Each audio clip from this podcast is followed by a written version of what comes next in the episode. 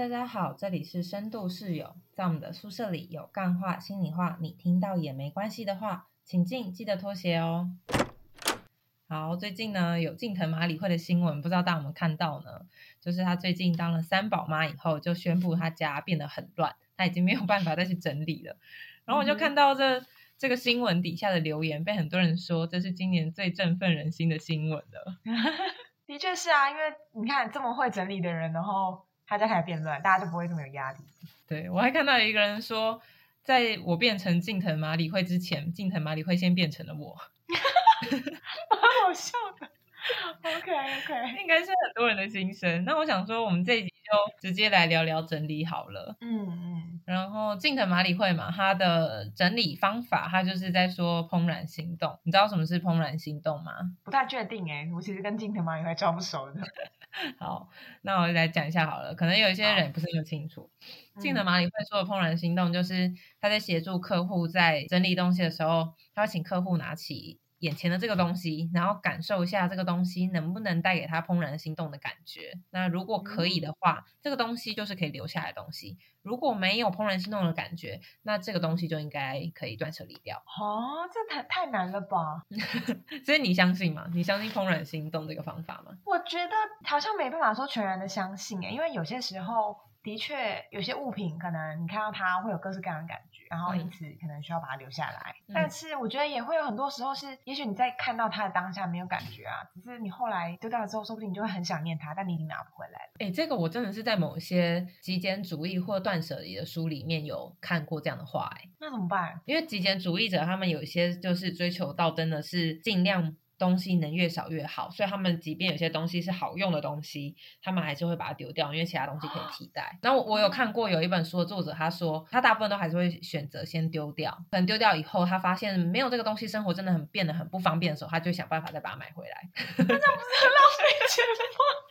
可是没有哦，可是他的说法是，如果你要以一个东西存在在房子里面，它所占的空间跟它付的有点像租金的概念来说的话。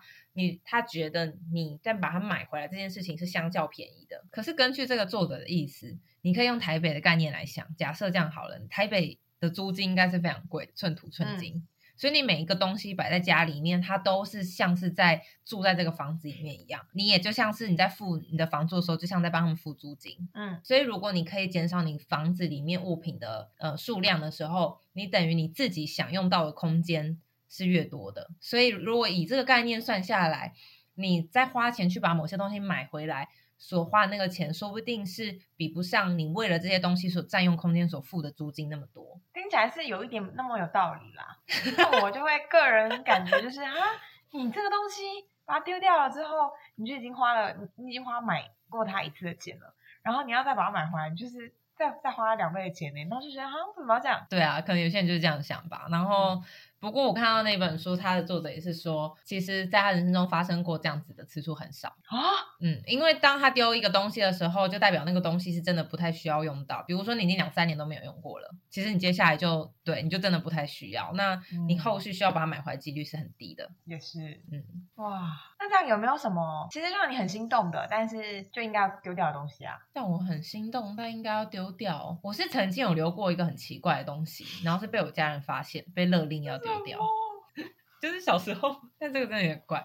小时候有一次，我好像忘记是跌倒还是怎样受伤，受伤，我的脚有很大片的伤口。嗯，那个大片的大小，大家可以想象成是大概四分之一一个手机那么大，真的很大。对，就是还蛮大片的伤口。然后，然后我就会小时候就会手贱啊，它开始结痂的时候就会慢慢抠，那每次都是抠起来一点，抠起来一点。然后有一次我不知道为什么，可能那次抠掉的结痂又重新就是长皮出来了，我就一次慢慢撕撕撕撕下了一整片很完整的一大片皮。我还记得那天我就拿那个皮拿到台灯下面，然后看它透着光，然后想说，哇，这个世界上能撕下这么大一片皮的人应该没有多少人吧？我觉得是哦，这真的很难得哎。然后我就决定把那片皮留在我抽屉里面的一个小抽屉里面。就是 我的抽屉里面有个就是收纳壳，它是一个小抽屉，我就把它塞在我自己以为很迷的地方。这是藏宝箱的概念呢，对，是你的宝物。对，毕竟是我身上的东西嘛，当然是我的宝物。OK，那然后呢？后来你收纳了一阵，后来有一天被我姐发现呢，她可能就找东西吧，然后就有一天放学回来的时候，她就脸色很凝重，问我说：“我为什么抽屉里面要留着一大片皮？”那当下我没有办法解释出来，因为因为我自己虽然那时候年纪还小，可能才小学一二年级，可是我那时候就知道这个行为是很奇怪的，所以我就把它丢掉了。所以那个皮很让你有心动的感觉，有哎，真的好心动哦！而且我觉得那个皮应该是。我人生中丢掉以后感到有点后悔，但是也买不回来的东西。真的，真的，甚至说不定也很难再创造。对啊，要能够撕出那么完整的一大片皮耶。好，我觉得我讲话越来越奇怪了。不会，没关系。那你没有这种东西？我刚才想到想，我觉得如果是身体的部分的话，我想到的是头发，哎，就是好像是应该是国中的某个 moment，我就突然发现了。国中的我居然有一根白头发，但它不是那种全白的白，有点像是金色的，就是你知道有点其实有点咖啡，嗯，但是不是全白的白发，嗯，然后我就觉得哇，我人生中的第一根白头发，哎，这个感觉很值得纪念。然后就请 啊，应该是我自己剪下来的，反正它可能长在某一个比较容易发现的地方，还是我那时候翻头发的时候发现的，然后就把它剪下来，然后还把那天的日期写下来，然后装在一个就是透明的夹链袋里面。比如说上面就写了，比如说你看起来超像在收集证物的，对。然后我就觉得很酷，我想说，哇，我人生的第一根白头发，哎，而且这日期是值得纪念的，因为也许未来就会很多根。但是也蛮有趣的，因为我我好像也没有少年白，怎么就是真的是隔了可能到大学吧，才开始有就是更多的白头发。就那真的是一个我觉得很惊讶的 moment，嗯，然后嗯，与其说是心动，我觉得还不如说是有种惊奇的感觉，就觉得哇，我现在有白头发了耶，这样。但是我觉得你的那个装夹链袋真的很怪耶，你要是有一个人他要翻东西的时候，然后刚好翻到一个夹链袋里面装白头发，不知道他的心情会是什么。光想就觉得 恐怖，想说是谁的，而且还特地保存，会不会是已经过世的人的，或者是要拿来做法的？对啊，偷别人头发。但我后来也是放在抽屉里啦，然后就放了一阵子，真的有放了可能两三年之后，在整理抽屉的时候，他就觉得好啦好啦，留着好像没什么用。就把它丢了，所以你丢掉的时候已经没有那种惊奇的感觉了。没有没有，那时候已经没有那个惊奇，只留存于就是当下发现的那一刻。那你这样还是要符合近藤麻里会说的啊，就是你留下让你心动的东西，但是当你不心动的时候就可以丢了。也是啊，也是，有道理。所以真的是每个人怦然心动是很不一样的。你看你的是皮，然后我的是白头发，好莫名其妙的一集哦。我也觉得超好笑。所以这个不同可能也是在跟住的人之间会特别明显吧，因为住在同一个生活空间啊，然后大家想丢的东西又不一定一样。嗯，比如说像头发或皮这种，就我想所有的家人应该都没有想要留下来，然后只有我们这种奇怪的小孩会想要留下来一下。哎，说不定其他人留了一些见不得人，只是我们不知道的东西啊。哎，我跟你讲，我之前真的有看过雅虎奇摩拍卖什么之类的。有人在卖他自己的指甲，就是他把他洗，然后就把他指甲剪起来，然后就收集了一罐，超恶。我好像没有资格说别人，好了，反正就是我的意思是，就是各式各样的人都很不一样。你刚刚讲的时候，我原本还以为你，所以你刚刚说，你说不同的人住在一起就有不同的整理的想法，就有些人觉得应该丢什么的。嗯，我觉得会耶，这让我想到，比如说之前有跟男友住了一段时间，嗯，就会觉得真的生活在一起的时候习惯超级不一样，就会有很多摩擦。比如说我可能会觉得，哎，这个袜子虽然是脏的，就是我今天可能出门穿过，但因为我等一下可能还要再出门，嗯，我需要穿，所以我就会可能先脱掉，然后先放在门后的角落之类的，嗯，或者是比如说包包，我就会觉得啊，可是明天就要用啊，嗯，我就会直接放在门后的某个角落。嗯，然后可是我男友就会觉得，你怎么可以把包包放在这里？你就是应该要把包包里面的东西全部都拿出来，把包包放在它应该要放的包包的地方。嗯，比如说有一个包包区这样。嗯，然后我就觉得，可是明天就还是要用一样东西啊，为什么要重复做了这个动作？我觉得很没有必要。嗯，然后再加上，因为我是一个有点懒惰的人，我觉得一切就是可以有效率的状态下，我就会喜欢有效率。嗯，那你男朋友坚持的原因是什么？他就会觉得那这样东西就会很乱，地上就会很多东西。可是你明天要用了，除了包包还会有什么别的吗？比如说衣服啊，比如说假设今天这个裤子我可能还想要再穿一次，嗯，他就会觉得一定要挂起来。所以他有一个专门挂还要再穿一次的区域吗？有。那挂起来对你来说的困难到底是什么？呢？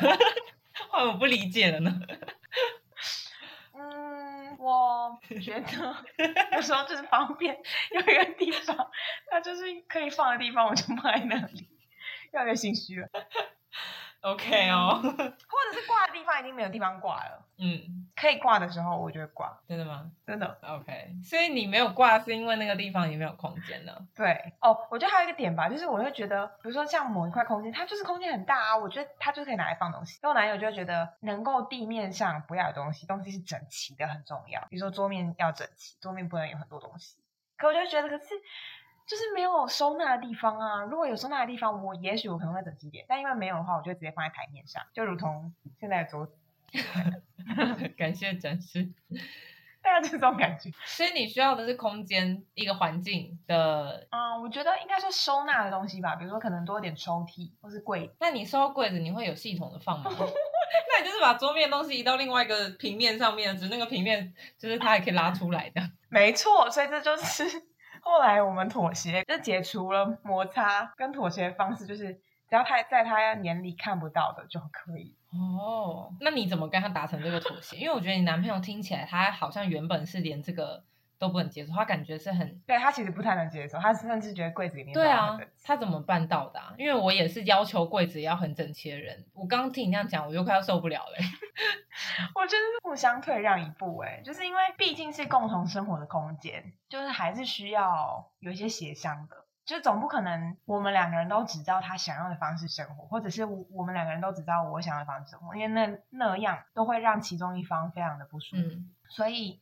那个妥协好像是可以让彼此各退一步。我愿意把东西稍微整理好，就是整齐一点，然后他愿意忍受我，或者是不要打开我的柜子。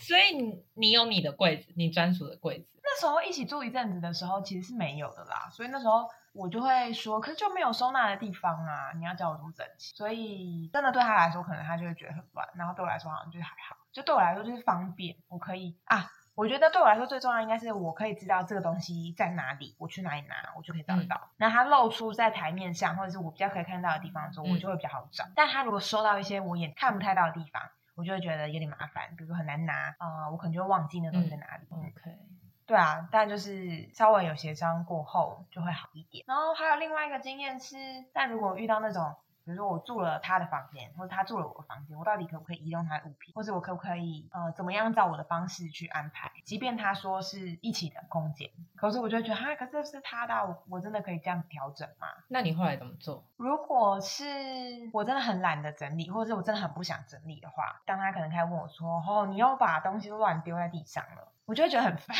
我就觉得哦，就是很麻烦嘛。然后我又不想要整理嘛，我今天就不想要整理。有些时候我会去乖乖整理它，让它符合他想要的样子。但也有一些时候，我真的是觉得太烦了，我就会说出一些伤人的话，比如说。啊，反正我也没有要在这里住很多天啦，这样整理有差吗之类的，那他就很伤心，然后闭嘴，就不，就算他要我整理也很尴尬，然后他不要我整理，他也会不爽，对，真的，而且你讲这句话真的是很过分。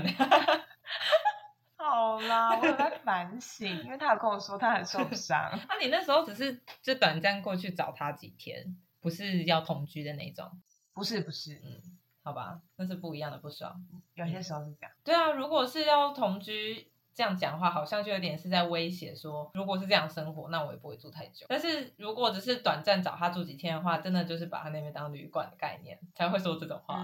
嗯，而且我言下之意，我言下之意也是说，反正要乱也是几天，我走了之后你就可以恢复你的 干净，嗯，真的啦，真的。我有时候都会觉得，好啦，请多包涵，就是脏乱就，嗯但他就是已经可以预期，就是我来了就会就是脏脏乱一阵。可是我真的觉得还好，我真的觉得我没有很脏乱，对吧？对对对吧？身为前室友，我觉得有时候不是真的脏乱，而是真的是生活空间使用的习惯不同。因为我之前也蛮长一段时间跟我伴侣远距离，然后我们会嗯每隔一段时间就会去对方家住几天了，不管是。他来还是嗯我去，就是我我们两个人都会觉得说，哎、你这个东西怎么这样摆？哎、你那个东西怎么在那边？可是就真的是对方家里没有自己习惯的空间啊。对啊，真的啊，不然我放哪里？，啊像是可能我我在我自己的家，我有一个习惯的还要再穿一次的空间，但在他家可能没有，所以我去的时候我我就没有地方放，嗯，就真的嗯是习惯的差异。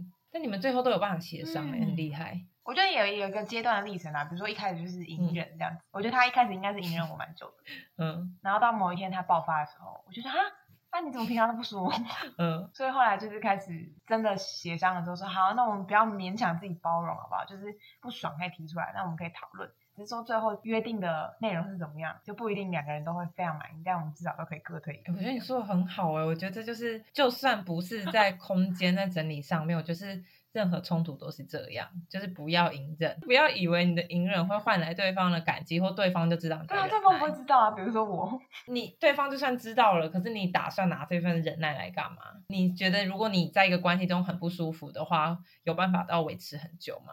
真的没办法、欸。对啊，对啊，所以有时候那个忍耐真的很容易变成一种，嗯，我不好，然后所以我也让你不好的一种工具。所以其实整理东西也是这种，好像也就是可能自己住可能就还好，就你可以自己掌握这个空间。但如果你跟别人共用这个空间的时候，怎么样沟通，让双方都可以觉得舒服的，或者是让这个界限是可以可以讨论的，我觉得就会会变得非常重要。哎，你看，不管是室友啊，或者是伴侣啊，或者是家人，都是，因为每个人想要的方式都很不一样。所以其实有时候沟通空间上面的整理或规划，其实就在考验两个人平时沟通的基础。嗯，没错。嗯，那我们这集就到这边喽。好，如果你喜欢我们这集的内容的话，就再分享给你其他的朋友们。还要记得按赞对，或者是追踪啊。好，那就这样哦，拜拜。大家拜拜。